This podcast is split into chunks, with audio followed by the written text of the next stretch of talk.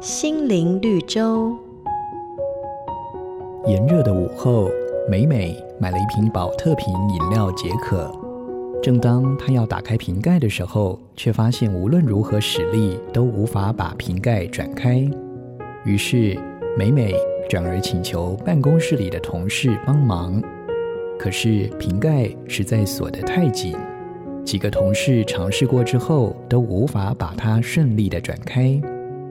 终于轮到了志伟，只见志伟把宝特瓶接过手之后，稍一使劲，就把整个瓶盖转开了。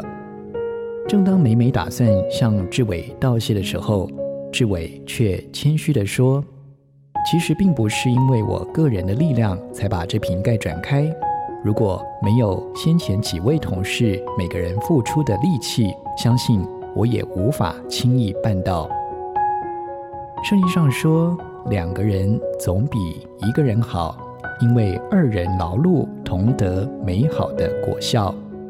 许多时候，一件事情的成功，并非单靠个人的力量就能够成就，彼此扶持、互相辅助，才能够使事情更顺利、更圆满。